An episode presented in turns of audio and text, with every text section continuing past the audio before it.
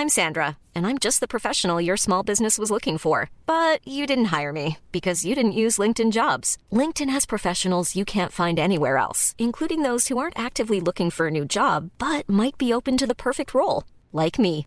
In a given month, over 70% of LinkedIn users don't visit other leading job sites. So if you're not looking on LinkedIn, you'll miss out on great candidates like Sandra. Start hiring professionals like a professional. Post your free job on linkedin.com/people today. Eu sou Mário Persona e essas são as respostas que eu dei aos que me perguntaram sobre a Bíblia. Você pergunta se cirurgia plástica é vaidade. Bem, cada caso é um caso.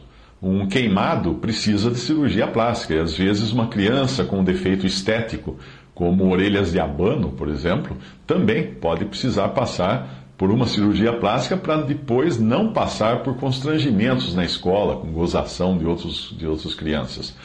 Ou pode ser o caso de uma mulher que tenta salvar o seu casamento, tornando-se mais atraente para o seu marido.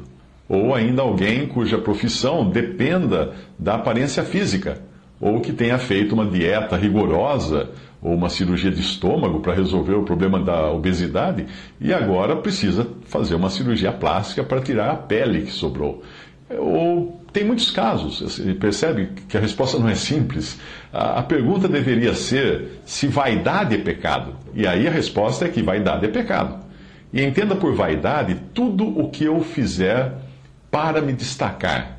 Uma mulher que se diz cristã não corta o cabelo, só usa saia até o tornozelo, não usa maquiagem, não usa perfume, não usa joias, etc. Porém, se envaidece de estar seguindo à risca o que o pastor ordenou.